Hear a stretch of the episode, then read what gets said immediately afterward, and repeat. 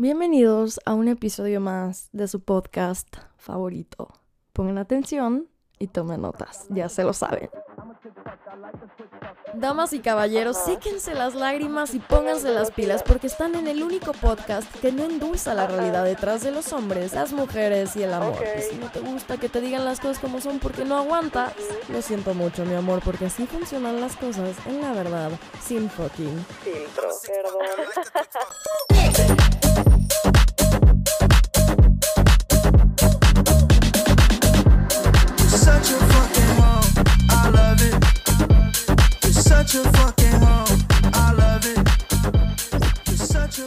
¿Qué onda, gente? ¿Cómo están? Yo soy Jessica Lork y bienvenidos a... Puto teléfono de mierda. Interrumpiéndome. bienvenidos a un lunes más con la verdad sin fucking filtro. ¿Qué tal van empezando su semana? ¿Bien? Porque ya por fin, por lo menos aquí en México, estamos de vacaciones. ¿Qué digo? Yo estoy en año sabático, entonces así que tú digas, puta, siento la diferencia muy cabrón. Como que no. Pero sí, ustedes disfruten lo más que puedan estos días. Úsenlos para, para relajarse, ¿no? Para despejarse. Pásenla increíble, salgan con sus amigos, tengan un tiempito para ustedes, para tener un detox también si gustan. Los voy a estar leyendo por mi Insta, arroba Jessica Lork, con doble A en Jessica, para que me cuenten sus anécdotas y experiencias de estas vacaciones y les voy a estar contestando por ahí de eso. Yo por mi parte, desde hace ya unos varios días estuve reflexionando de muchas cosas de la vida, como siempre, ¿no? O sea, no es como que sea novedad, pero les digo, estuve pensando y analizando varias cosas a nivel emocional y en, en, estos pensamientos que yo estuve teniendo llegué a la conclusión de que muchas personas realmente no saben estar solas. Y no las culpo porque muchas veces estas personas no saben ni siquiera por qué les pasa esto, ¿no? Simplemente, o a veces no se dan cuenta. Así que siento que es un tema perfecto para hablarlo en un episodio, ¿no? Y aquí me tienen. Porque también creo que el hecho de aprender a estar solo te da como a entender si estás listo para una relación o no. Entonces, quiero conjuntar estos dos temas que creo que van mucho de la mano y hablar al respecto. Les advierto de una vez, como casi siempre, que este episodio va a estar cargado de contenido a lo mejor un tanto sensible de digerir. Entonces, no es por meterles presión, pero si no se sienten listos para recibir información difícil de procesar emocionalmente, no escuchen este episodio. Y lo digo en el mejor de los planes. Así que, bueno, vamos con el adelanto del episodio y empecemos de una vez. El FOMO no existe, el FOMO tú te lo estás creando solita. No es que quieras una relación, es que estás enamorado de la idea de estar en Uno una. cree conocerse hasta que neta pasa por un proceso de aislamiento emocional y se da cuenta que nada que ver, cabrón, no tienes ni puta idea de quién eres. a la gente no le gusta estar sola porque no les gusta cómo son, esa es la verdad. Si tú crees conocerte, realmente puedes saber si las formas en las que quieres y quieres que te quieran no son conductas tóxicas o de trauma emocional. Es muy diferente querer estar en una relación a sentir que necesitas estar en una...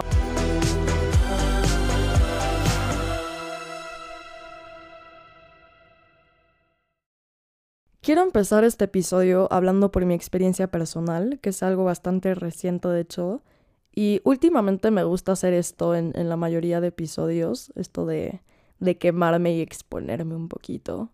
O sea, me gusta empezar así, porque aparte de que sé que varias personas se pueden identificar y sentir como cierto confort al ver que alguien más ha vivido una experiencia parecida, aparte de esto, creo que esto crea un tipo de terreno sólido en cada episodio de hacia dónde me quiero dirigir en cuanto al tema, ¿no? Y como que voy preparando para que vayan digiriendo cómo lo voy a manejar y pues sí, que se den una idea, ¿no? Entonces, la experiencia personal de la que estoy hablando es acerca de mi detox amoroso que tuve, que creo que ya lo llegué a tocar en un episodio previo, pero no a profundidad.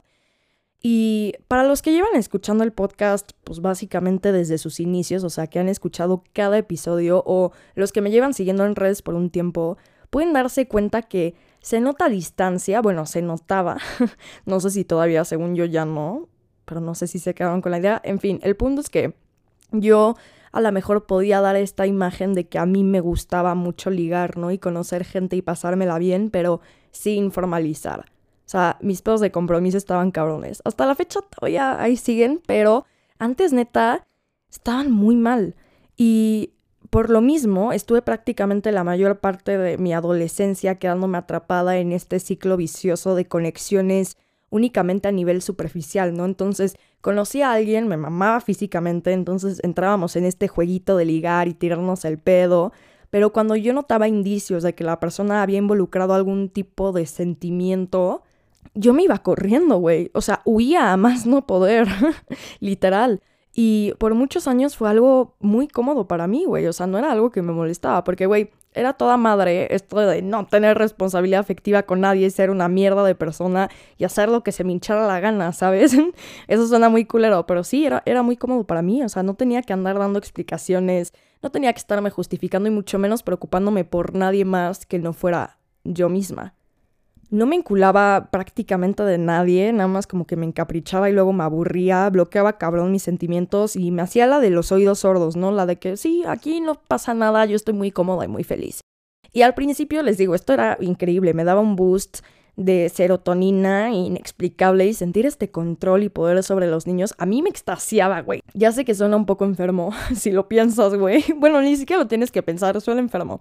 Hasta que poco a poco llegué a un punto donde me empecé a sentir como que extremadamente rara. Ya no me saciaba conseguir ni obtener nada. Ya me estaba incluso empezando a dar hueva, ¿no? El hecho de entrarle a este jueguito. Por alguna razón ya no era lo mismo para mí, ya no tenía el mismo efecto y yo no lograba entender por qué. Hasta que me fui alejando y cerrando y alejando y cerrando de los hombres a tal grado de que me ensimismé completamente absolutamente nadie me llamaba la atención, nadie llenaba mis estándares y todos me daban una hueva impresionante porque me empecé a dar cuenta de que era el mismo tipo de persona pero en diferente envase. Entonces al, pasar esto para mí ya no era inesperado ni excitante, literal, maquinar mi siguiente jugado, planear la siguiente estrategia o simplemente ser una mierda de persona sin, sin calcularlo. O sea, ya, ya era lo mismo siempre. Entonces empecé a ser indiferente completamente hacia el tema y esto empezó a durar por días, luego semanas y luego meses. Estuve literalmente sin darme a nadie más de medio año. Y no es, a ver, no es que antes yo me diera a alguien diferente cada fin de semana o tres personas cada fin de semana. O sea, no, porque toda la vida siempre he sido selectiva con, con este tema, pero sí era algo mucho más frecuente. Entonces pasar de darme por lo menos a una persona al mes a no darme a nadie por seis meses era algo muy raro para mí, sobre todo también para mis amigos, como que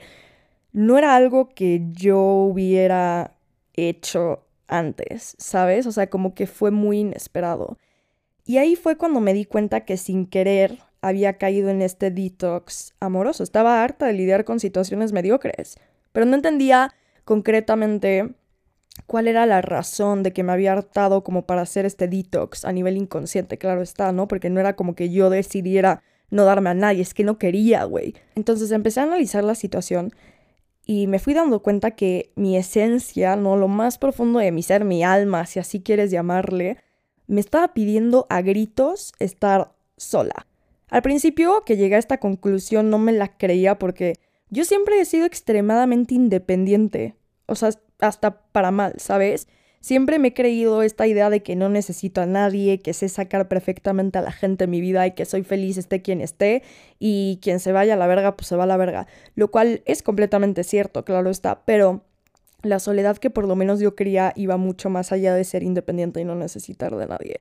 La soledad que yo quería era para dejar de llenar mis vacíos emocionales con estímulos externos. Y ese fue mi aha moment, ¿sabes? O sea, en el segundo en el que entendí esto, mi visión se aclaró y comprendí perfectamente todo, me hizo clic.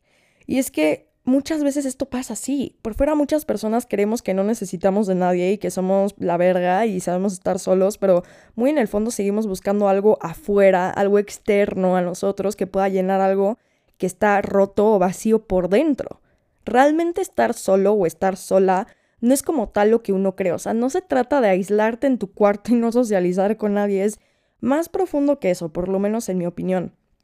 Y déjame decirte que esos seis, ocho meses aproximados que estuve en mi detox, realmente me conocí más que nunca. O sea, uno cree conocerse hasta que realmente pasas por un proceso de aislamiento emocional como de esta índole. Yo no salía a dates con nadie, rara vez le tiraba el pedo a alguien, no me chingué absolutamente ningún güey. Déjame decirte que es una de las mejores decisiones que pude hacer en mi vida, pese a que no fue una decisión consciente porque a partir de ahí pude encontrarme, no pude entenderme de formas que nunca antes me había podido entender y sobre todo empecé a lidiar con situaciones que antes evadía, no porque no las estaba escuchando, porque estaba muy ocupada enfocándome en quién va a ser el siguiente objetivo y qué hago con este güey. Y no mames, me voy a encontrar a estos tres cabrones aquí que me chingué eh, uno el mes pasado, otro el fin pasado, ¿sabes? Entonces estaba tan ocupada con eso y dándole como mi enfoque de atención a eso que todo lo interno mío, todos como que mis problemas o mis issues o lo que sea, estaban, o sea, tirados en un rincón. Y entonces cuando estuve sola por este tiempo aprendí a escuchar mi cuerpo, también mi intuición, mi corazón. Y aunque es todo un proceso y claramente no llevo ni la mitad, hice un avance bastante notorio y grande considerando el tipo de persona que yo pues era antes. No, pero Jessica, lo que tú no sabes es que yo sí sé estar solo o estar sola. No me pasa lo mismo que a ti. ¿Seguro? ¿Segura? Si sabes entonces estar solo o sola, deberías saber con bastante claridad no solo quién eres, sino qué es lo que buscas, lo que necesitas y lo que no, ¿cierto? Contéstame entonces esto. ¿Sabes realmente quién eres? Y no te estoy preguntando ni tu nombre, ni a qué te dedicas, ni si eres hijo, madre o padre. No, te estoy preguntando quién eres tú fuera de lo que te conforma como persona, digámosle. Te estoy preguntando quién eres tú realmente como esencia. Piénsalo, medítalo, porque no es una pregunta para nada fácil y dos, tres palabritas que digas no son una respuesta como tal. Siguiente pregunta, si esa la pudiste contestar muy bien, seguramente estás también. ¿Sabes realmente qué es lo que necesitas? ¿Cuál es el tipo de amor que tú buscas? Y no solo en parejas, ¿eh? me refiero en general, al amor universal en todos los sentidos. ¿Sabes cuáles son tus formas de querer?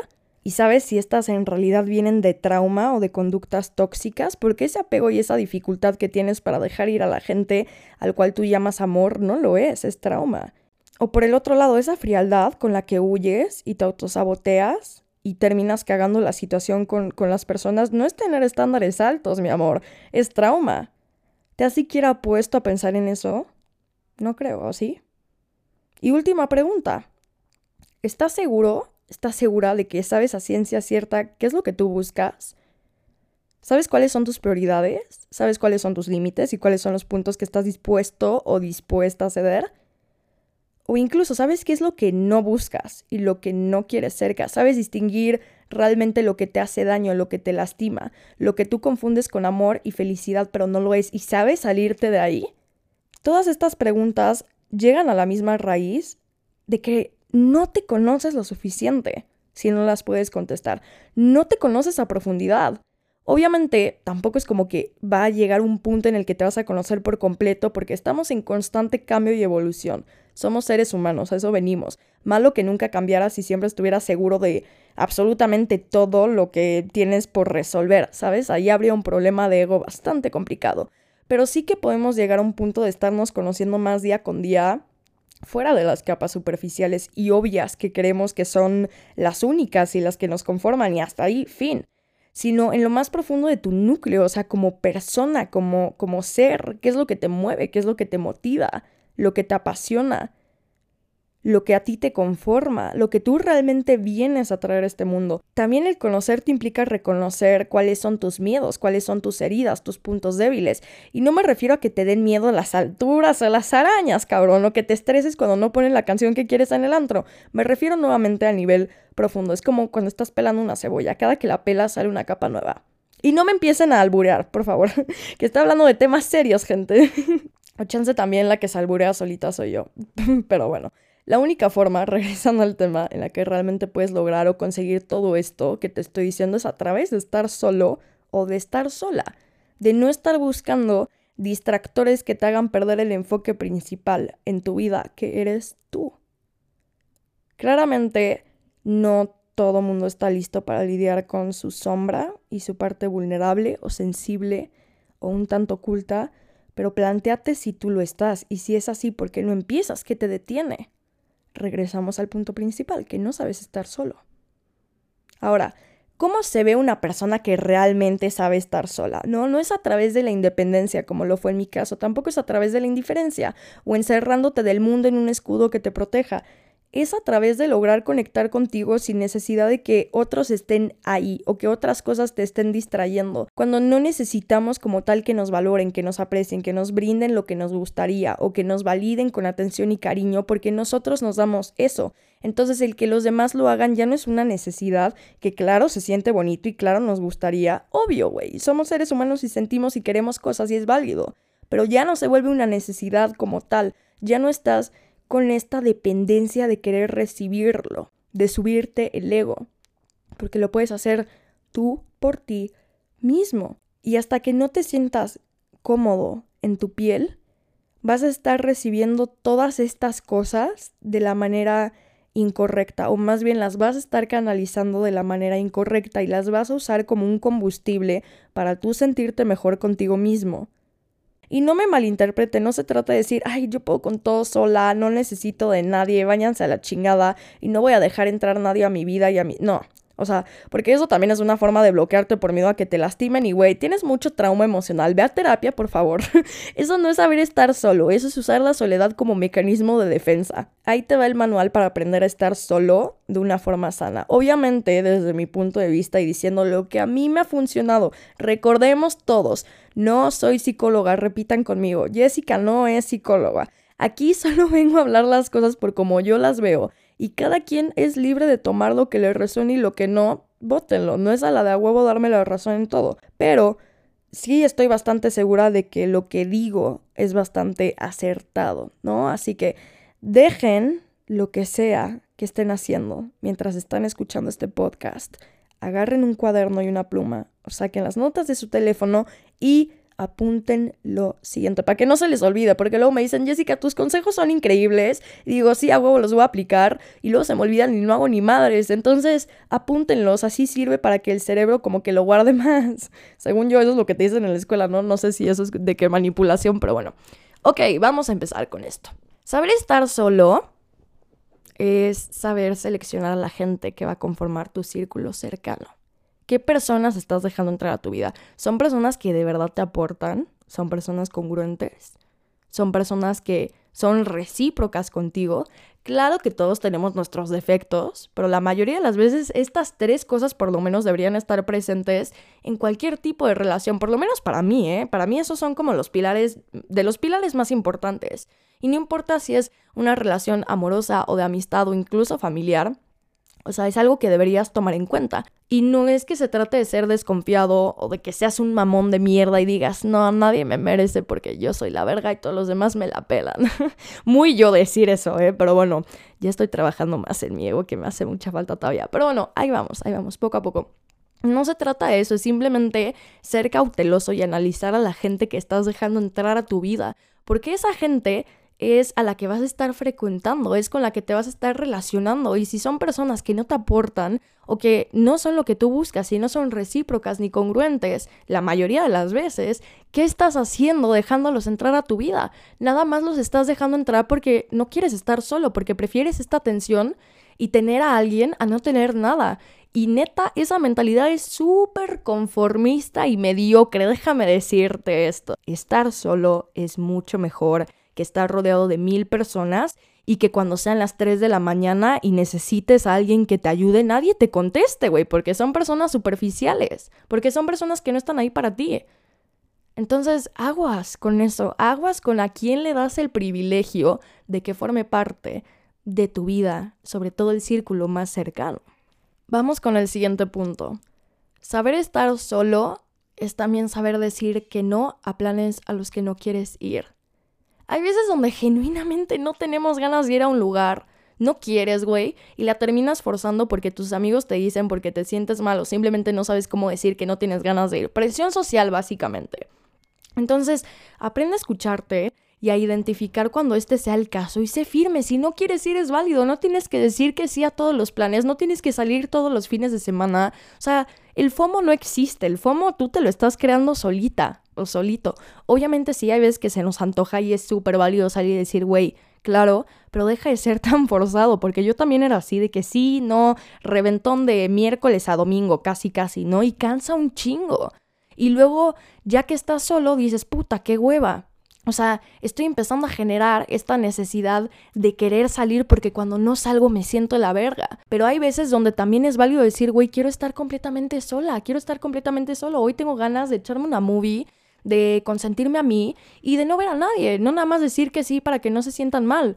Y si tus amigos se sientan mal porque dices que no, no son tus amigos, güey. Tienen que entender. Obviamente a veces te van a querer convencer, es lógico, porque te quieren ver, porque te quieren, lo que sea pero al mismo tiempo también tienen que respetar cuando tú no tengas ganas de ir.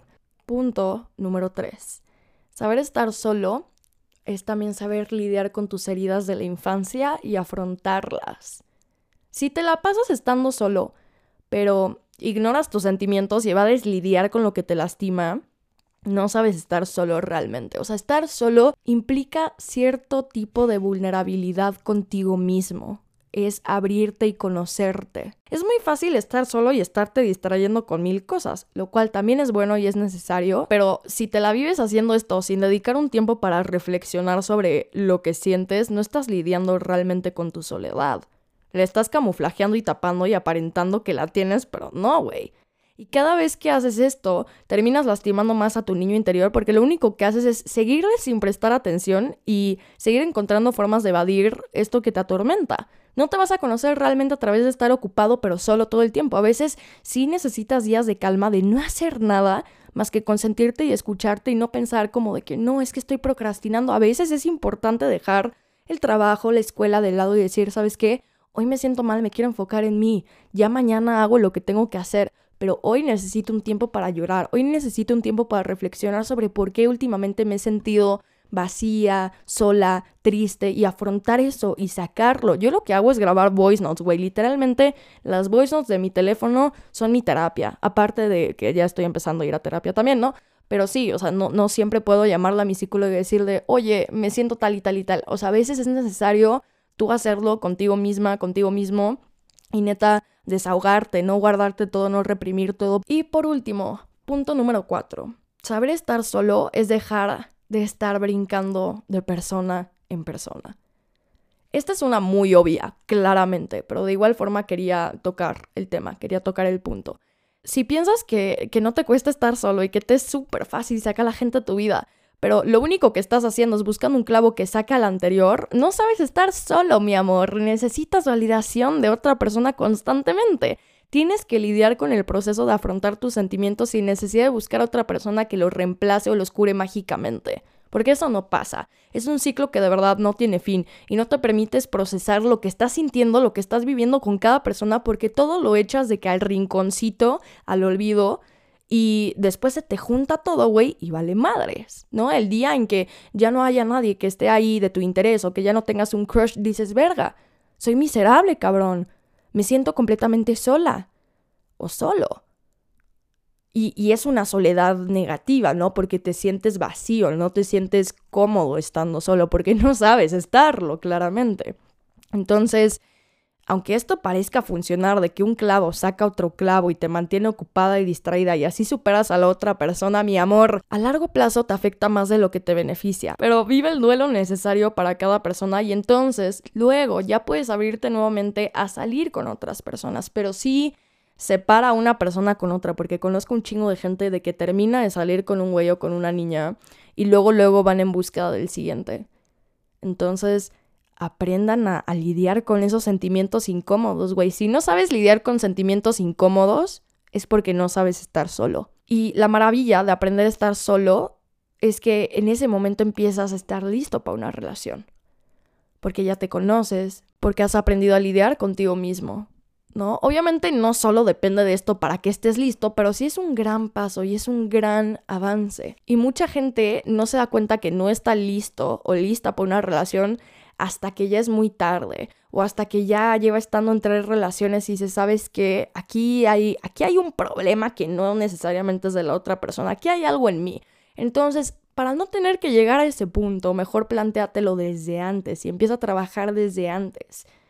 Pero Jessica, si ya sé estar solo, pero estar listo para una relación entonces no depende únicamente de esto. ¿Cómo puedo saber si realmente estoy lista o listo? No te preocupes porque igualmente te voy a revelar dos puntos más importantes para que puedas medirte y analizar tu situación a nivel personal. ¿Estás listo? ¿Estás lista? Ahí les va. Otra vez, tomen notas. Esto es importante porque se les va a olvidar mañana, güey. Literalmente iban a decir, no, mi vida es una miseria. Escucha el podcast de la verdad sin fucking filtro en repeat todos los días. Toma tus notitas, güey. Guárdatelas en un cuadernito o en una carpeta de notas en tu teléfono donde se tinche el huevo. Pero tenlo presente porque las cosas sí se olvidan, sobre todo cuando es información nueva. A veces hay que estarla escuchando y recordando o leyendo otra vez. Así que Ahí les va. Número uno, sabes que estás listo para una relación cuando has trabajado en ti como persona.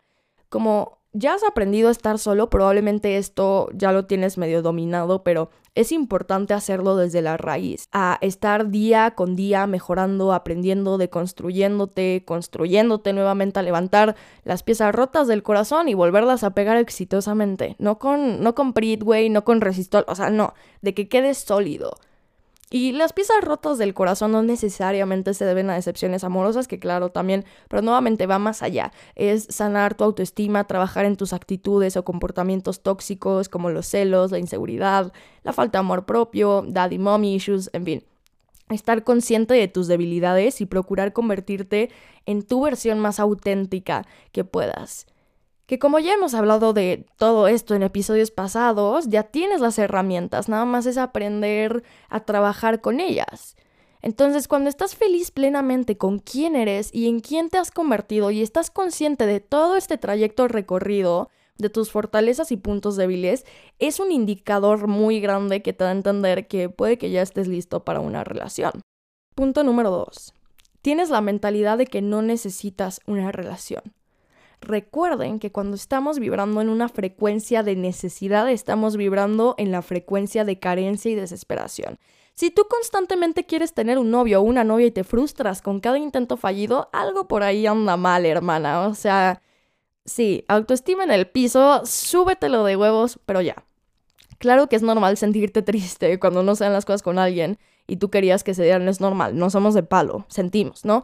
Pero una cosa es estar bajoneada, bajoneado unos cuantos días y otra muy diferente es desesperarte con ya querer una relación, ya querer todo rápido, ya es que no he tenido novio, me urge, no sé qué, es que llevo tanto tiempo soltera o soltero, no sé qué, ya necesito a alguien, no, no, no necesitas a nadie. No venimos al mundo explícitamente a encontrar pareja para poder ser felices. Existen muchísimas otras cosas que aportan a esta felicidad y esta plenitud que un novio o una novia. Sí, Obvio, una relación complementa esta felicidad, pero ojo ahí, dije complementar, no completar, que son cosas completamente diferentes, ¿no? Cuando tú ya te sientes bien contigo mismo, otra persona viene y te complementa. Pero cuando tú te sientes una mierda, lo único que vas a ver es una persona que está completando algo que a ti te falta, que te está salvando del hoyo, que te está reconstruyendo y generas muchísima dependencia. Pero sí, o sea, es muy diferente querer y decir, güey, la neta sí se me antoja, me voy a abrir, voy a conocer gente, voy a salir con gente, voy a ver qué pedo con este güey, voy a ver qué pedo con esta niña, que las cosas fluyan, ojalá que pase pues algo más, pero si no está bien. Y no voy a estar en esta búsqueda constante de llenar este vacío emocional porque no sé estar solo, porque no sé estar sola. Punto número tres, el punto que les decía anteriormente, estás dispuesto a esforzarte. Una relación, mi amor, es un trabajo de dos, no únicamente tuyo, tampoco únicamente la otra persona. Una cosa es que alguien te guste y te encante y digas, wow, neta, me mama este cabrón, me mama esta cabrona. Eh, quiero algo bien con esta persona, qué emoción, sí, wow, butterflies, en fin. Y otra cosa es que realmente estés en la disposición de intentar algo serio, porque no va de la mano.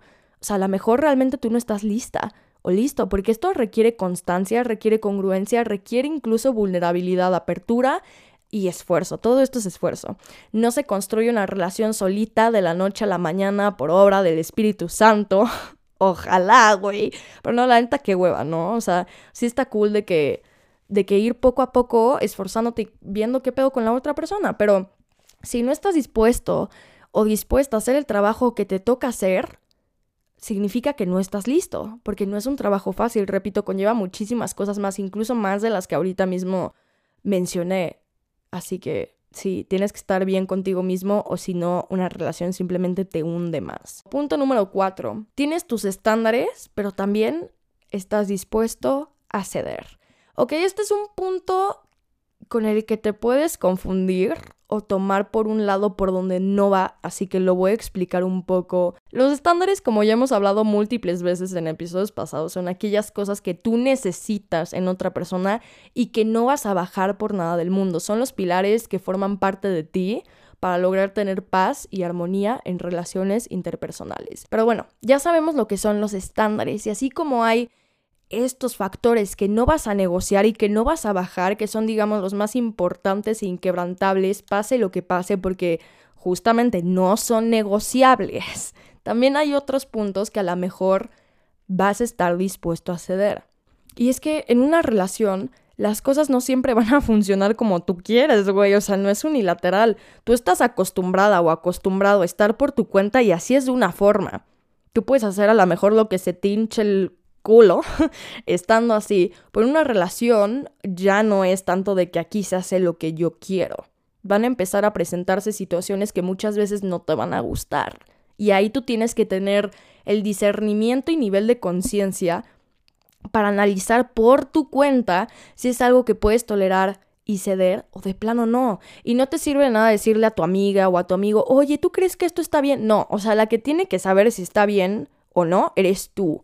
Sea, tú pregúntatelo a ti. Obviamente puedes pedir opiniones, pero no te dejes llevar por lo que te dicen. Tú eres la persona que sabe hasta qué punto puedes dar y entregar y permitir y qué cosas no, independientemente de lo que los demás te digan. No siempre vas a tener que tolerar las cosas al 100%, o sea, no se trata de que la persona te tiene que tolerar a ti todo y tú a la otra persona. No, a veces van a haber puntos medios para llegar a un acuerdo. Voy a poner un ejemplo muy cotidiano y muy casual y muy X, pero para que se den una idea de el punto al que quiero llegar o estoy intentando explicar. Ok, supongamos que tú quieres ir al cine y ya le habías dicho a esta persona, a tu novio novia, lo que sea, este, tú ya le habías dicho que querías ir, habían acordado que sí, tal día, tal hora, no sé qué, pasa por ti, tú vas allá, lo que sea, ¿no? Pero luego llega el día y te dice, ¿sabes qué? Ya no se me antoja ir al cine, hay una fiesta y quiero que, que, vengas conmigo. Pero tú no quieres ir a la fiesta, quieres ir al cine. Aquí hay de dos. O cedes completamente, como les decía, que a veces va a tener que pasar y dices, bueno, ¿sabes qué? Ok, va. La última vez que salimos hizo el plan que yo escogí, entonces voy a aceptar ahora el plan que la otra persona quiere. Y a la siguiente a lo mejor ya vamos al cine, ¿no? O la otra opción es que justo lleguen a este punto medio del que estoy hablando, de ceder los dos yo quiero ir al cine, tú quieres ir a la fiesta, entonces para que ambos estemos felices y la pasemos bien, hay que hacer las dos cosas y nos organizamos para que nos dé tiempo. Y esta situación que puse como ejemplo, obviamente es una muy tonta y muy fácil de arreglar, pero quise ponerlo en la menor escala para no enredar tanto y que con esta misma lógica procedan en cualquier tipo de situación con una índole un tanto más complicada, ¿no? Porque esto también puede pasar en, oye, sabes que esta persona quiere un compromiso y yo no quiero. O sea, ¿sabes? Tienes que o ceder o llegar a un punto medio o de plano a veces, bye, ¿sabes? Porque si son cosas muy importantes para ti, y ahí es donde entran los estándares, no te puedes conformar con algo que tú no quieres y la otra persona tampoco. Entonces, si tú no estás en la disposición de a veces tener que ceder, pero también darte cuenta cuando no tienes que ceder, o sea, si tú no tienes este nivel de discernimiento, no estás listo para una relación, porque no sabes qué es lo que quieres, no sabes ni siquiera qué puedes aceptar y qué no, estás medio perdido, entonces mejor todavía trabaja en estar solo y en entender estas cosas que te digo, estos estándares, estos puntos, y ya que tengas la mente en claro, probablemente ya estés listo. Y por último, punto número 5 no quieres una relación con cualquier persona que conoces. Híjole, este punto, güey, es clave. Grábenselo en la cabeza, no se lo olviden porque les estoy dando literal la herramienta más grande de la vida para que puedan saber si están listos o no. Si este es tu caso, de que persona con la que sales, ni siquiera que estás ya saliendo bien, bien, ¿no? O sea, persona con la que ves una vez en tu vida, persona que dices, güey, va a ser mi futuro novio, mi futura novia, o incluso también estás apenas en la segunda, tercera date y dices, no, ya, ya, ya la armé, va a ser este cabrón, va a ser esta vieja. No es que quieras una relación, es que estás enamorado de la idea de estar en una. Es el concepto lo que te gusta, no la persona. Lo que quieres es tener a alguien con quien sientas una conexión, que le gustes, que te procure, lo que sea, todas estas cosas bonitas que buscas en alguien, pero no te estás dando cuenta si las personas lo tienen, ni siquiera te estás dando la chance de conocerlas. Simplemente estás idealizando el estar en una relación y como quieres tanto una, entonces cualquier persona prospecta que llegue a tu vida, cualquier persona con el mínimo potencial vas a decir a huevo, tú eres mi siguiente novio, el amor de mi vida para siempre y nos vamos a casar y vamos a tener una familia juntos. Ya te voy a presentar a mis papás, ven a comer hoy. No, güey. o sea, no. Antes de empezar a emocionarte a lo tonto con esta nueva persona que estás conociendo, ponte a pensar en primer lugar si cumple con tus requisitos y en segundo lugar si tú cumples con los requisitos de la otra persona, porque puede que, o sea, sí cumpla los tuyos, pero para él o para ella tú no cumplas los suyos, entonces no están en la misma página y no va a funcionar una relación así, por más que te aferres. Así que analiza primero si hay una conexión genuina o estás forzándola solo para entrar a una relación porque ya te urge estar en una. Está perfecto que estés abierto a conocer gente y que te emociones y digas, uy, este güey, esta niña sí me late. Pero si eso te pasa con todos o con todas, de plano estás idealizando, como te decía, mucho lo que es una relación. O la otra es que estás idealizando a cada persona que se te cruza por la nariz, güey. Que por cierto, si les interesa que hable de este tema, de cómo dejar de idealizar y por qué pasa todo esto. Si quieren, le dedico un episodio completo. Así que ustedes pídanmelo por DM, ahí mándenme mensajito. Yo feliz de hacerlo porque es un tema que da para mucho, mucho más. Entonces, pues sí, ahí estoy al pendiente, ¿no? Ahora, déjame decirte una cosa a ti, que te quedaste hasta el final del episodio y escuchaste cada parte del mismo y no te di hueva. A huevo, güey, te amo a ti. Si te acabas de dar cuenta que no sabes estar solo con, con, este episodio o que a lo mejor no estás tan listo o tan lista como creías para una relación, no pasa absolutamente nada, güey. No pasa nada, de verdad. No es algo malo, ni algo negativo, ni algo por lo que te tengas que odiar y culpar todos los días. Es completamente natural es parte del proceso, no es como que nacemos sabiendo todo acerca de nosotros mismos y de nuestro entorno y de lo que queremos, o sea, güey, no, es algo que poco a poco vamos descubriendo y aprendiendo y cada quien va a su ritmo. Que alguien más ya esté listo o ya sepa estar solo y tú no, no lo hace mejor persona que tú, lo hace estar en un nivel o en un proceso diferente, pero es exactamente igual de válido que tu proceso. Además, déjame decirte una cosa nunca va a llegar el momento en el que estés completamente listo o en el que sepas estar completamente solo. Nunca va a llegar. Puede que pienses que sí, pero en realidad hay veces donde nos va a dar miedo, donde vamos a dudar de nosotros mismos, donde vamos a tener múltiples inseguridades, ¿no? Porque es difícil, es, es, es algo vulnerable de hacer. Pero si tú tienes en mente ahorita a una persona y aunque no te sientas listo, se te hace una persona que no puedes dejar ir, aviéntate, arriesgate. Porque también por el miedo de pensar de que, ay, no estoy listo, yo no soy suficiente, no sé estar solo, no sé qué, la mamada vas a terminar perdiendo a una persona que pudo haber sido muy importante en tu vida. Entonces, aunque arriesgarse sea algo complicado y complejo y vulnerable, como repito, de hacer, a veces es necesario por ciertas personas. Y a veces hay que tener ese momento como, no de fe.